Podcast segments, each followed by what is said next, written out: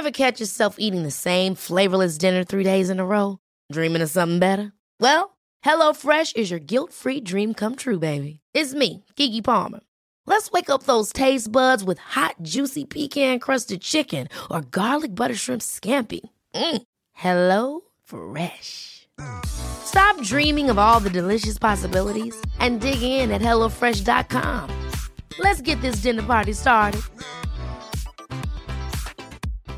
Hey, Dave. Yeah, Randy. Since we founded Bombus, we've always said our socks, underwear, and t shirts are super soft. Any new ideas? Maybe sublimely soft. Or disgustingly cozy? Wait, what? I got it. Bombus. Absurdly comfortable essentials for yourself and for those facing homelessness. Because one purchased equals one donated. Wow, did we just write an ad? Yes. Bombas. Big comfort for everyone. Go to bombas.com slash ACAST and use code ACAST for 20% off your first purchase.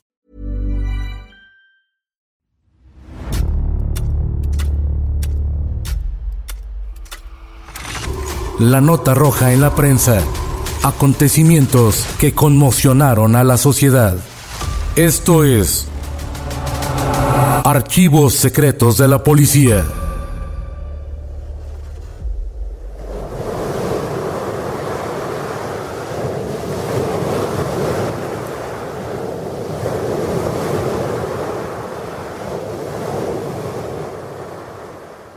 En 1957 tramó un macabro plan para desaparecer a dos acaudalados yanquis que vivían un romance en Acapulco, todo por su ambición al dinero fácil.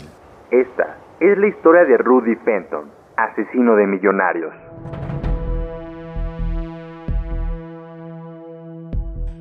Nadie se imaginó en la lejana década de los 50 que una pareja de estadounidenses que viajó a Acapulco para disfrutar de la vida pudiera borrarse de la faz de la tierra sin dejar huella de su paradero, que su existencia se diluyera de un momento a otro.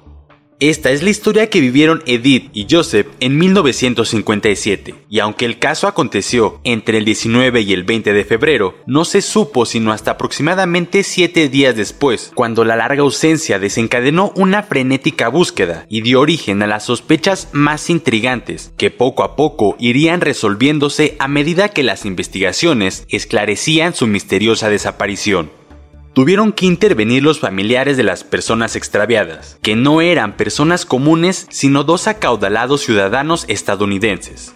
Joseph Michael, un abogado de renombre, y Edith Hallock, una viuda amante de las joyas que estuvo casada con un ingeniero petrolero. Los familiares preguntaron en los hoteles en donde se habían hospedado y la respuesta que obtuvieron por parte de los administradores puso a girar el engranaje del misterio que se negaba a ser dilucidado. Nadie sabía dónde podían estar o si se encontrarían vivos o muertos. Aquella extraña desaparición de los dos norteamericanos en Acapulco obligó tanto a la policía local, así como a la tan temida en ese entonces Dirección Federal de Seguridad, a buscarlos afanosamente por todo el país, ya que se sospechaba que algo grave les había ocurrido. La policía mexicana se puso a trabajar en este caso cuando el gerente del hotel Las Hamacas, donde los vieron por última vez y donde se hospedaban, realizó la denuncia de su desaparición el día 27 de febrero de 1957.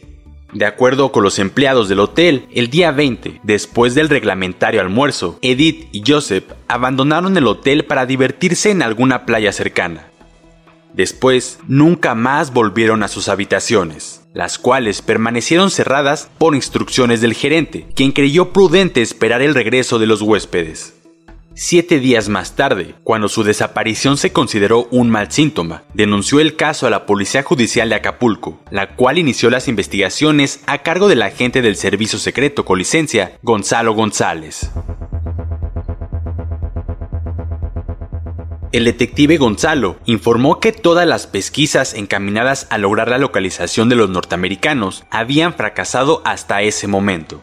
Tenían la esperanza de hallar una pista, ya que algunos agentes de la Dirección Federal de Seguridad, según se informó al reportero de la prensa, habían checado los registros del Hotel Bamer de la Avenida Juárez en el Distrito Federal, ya que allí se habían hospedado los norteamericanos el 2 de febrero de 1957.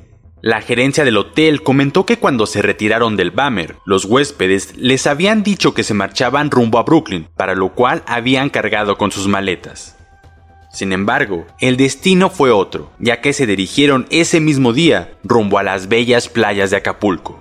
Había demasiados vacíos de información en este misterioso caso, en el que intervinieron las versiones más simples, como que vivían una aventura romántica y andaban por ahí disfrutando las mieles del amor, hasta una intriga de espías y un posible secuestro para pedir rescate.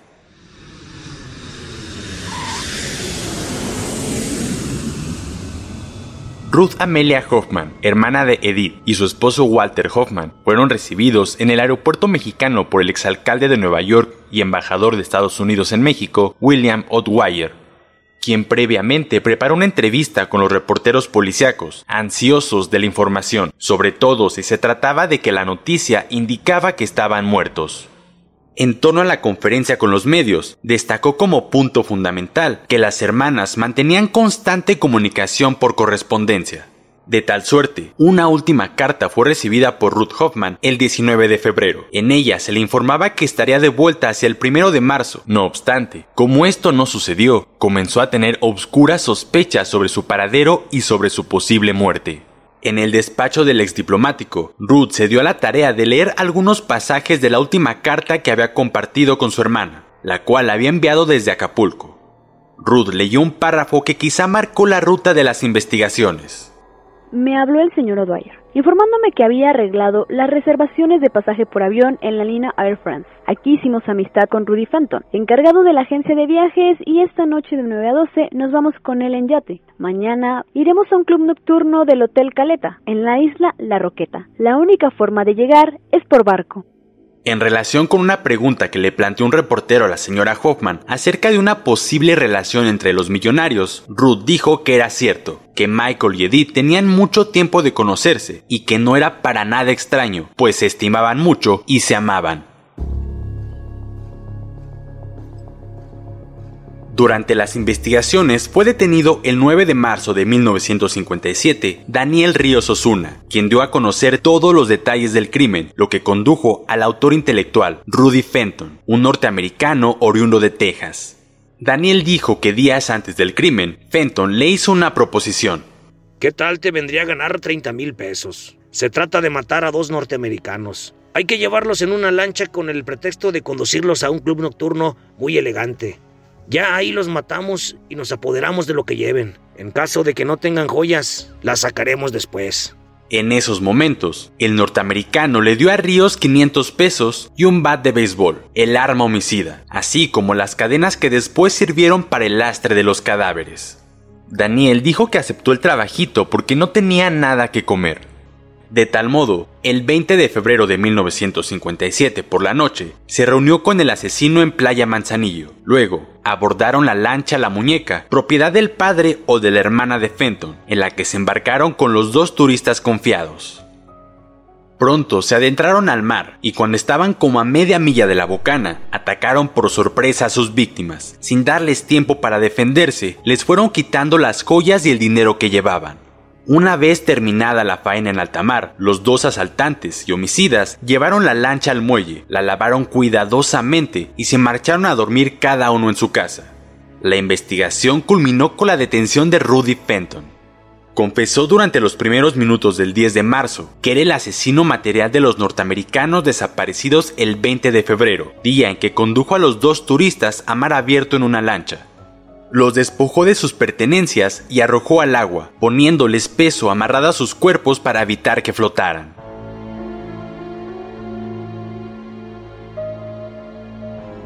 Una vez que Rudy había confesado el crimen, llamaron a los hombres rana para que apoyaran con las labores de rescate de los cuerpos. Ese mismo día, una docena de rescatistas encabezados por el famoso nadador de Acapulco, Apolonio Castillo, iniciaron la búsqueda de los cadáveres en el fondo del mar, ante los ojos del tejano Rudy Fenton y su cómplice Daniel Ríos, quienes llevaron a los agentes y los nadadores hasta el punto en el que, según ellos, habían arrojado los cuerpos. Tras largas horas de constantes inmersiones, no se encontró nada. En cambio, ocurrió una tragedia que dejó en suspenso la labor de estos expertos nadadores. Apolonio Castillo había sufrido un grave accidente debido a que al regresar del fondo del mar a la superficie lo hizo muy rápido y la presión al pasar por diferentes capas de agua hizo que sus pulmones casi estallaran. Al ser rescatado, Apolonio se encontraba inconsciente y arrojaba espuma por la boca. Inmediatamente se suspendió la búsqueda y las embarcaciones regresaron a toda velocidad para que con la urgencia del caso, el famoso nadador recibiera atención médica. Un día después, no había nada más que hacer por Apolonio, pues había fallecido. Y como todo sucedía tan presuroso, no hubo tiempo para mucho, pues aún debían continuar con la búsqueda. Rudy era tan vil y cínico que no dudó en inculpar a su propio padre y a su hermana con tal de salvar su propio pellejo. También creyó que se saldría con la suya, pues pensaba que sin cuerpo no había delito. La consignación a un juez penal sería llevada a cabo por un funcionario del fuero común, pues no estaba demostrado plenamente que el homicidio hubiera sido consumado en el mar. Fenton y Ríos no tenían forma para librarse de la sanción que les correspondía por su bestial asesinato. Sin embargo, Rudy Fenton se negaba a permanecer en la cárcel y con cada una de sus mentiras sentía que se alejaba más de la condena. Una sobre otra, las mentiras se apilaban en torno a Fenton. Inicialmente, confesó el crimen cometido por sus propias manos. Luego, inculpó a dos amigos suyos quienes parecía que podrían estar coludidos. No obstante, con la detención de Ríos Osuna, este declaró cómo habían ocurrido los hechos, con base en su versión y en la primera declaración de Rudy, los agentes fueron desentrañando la verdadera naturaleza del asesinato. Había sido Fenton el cerebro y el verdugo, no cabía duda, aun a pesar de la falta del cuerpo del delito. Sin embargo, conforme pasaban los días, fue confesando que él tenía las joyas. Un día entregaba unas, al siguiente afirmaba que otras estaban en poder de su propio padre y su hermana, a quienes también involucró con la intención de desviar las investigaciones y crear confusión. Debido a la constante presión de las autoridades, este terminó entregando el botín, salvo el dinero que le había dado a Ríos Osuna y que este había dilapidado en la zona roja.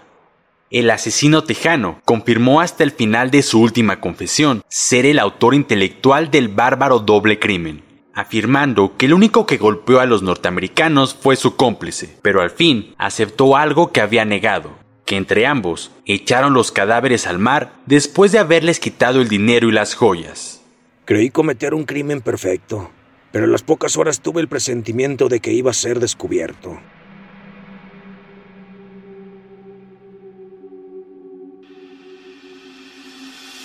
Puedes escuchar este y otros podcasts OM en Apple Podcast, Spotify, Google Podcast, Acast, Deezer, Amazon Music y seguir la conversación en la cuenta de Twitter arroba podcastom o al correo podcast arroba om.com.mx. Esta es una producción de la prensa y el Sol de San Luis para Organización Editorial Mexicana.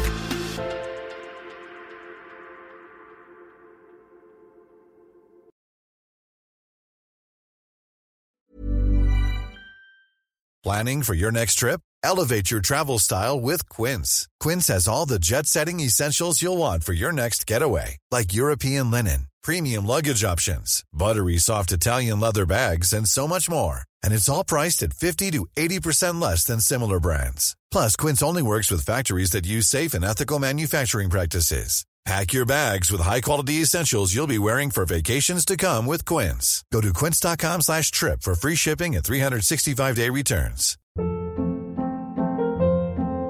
Hold up. What was that? Boring. No flavor. That was as bad as those leftovers you ate all week. Kiki Palmer here, and it's time to say hello to something fresh and guilt-free. Hello Fresh. Jazz up dinner with pecan-crusted chicken or garlic butter shrimp scampi. Now that's music to my mouth. Hello Fresh. Let's get this dinner party started. Discover all the delicious possibilities at hellofresh.com.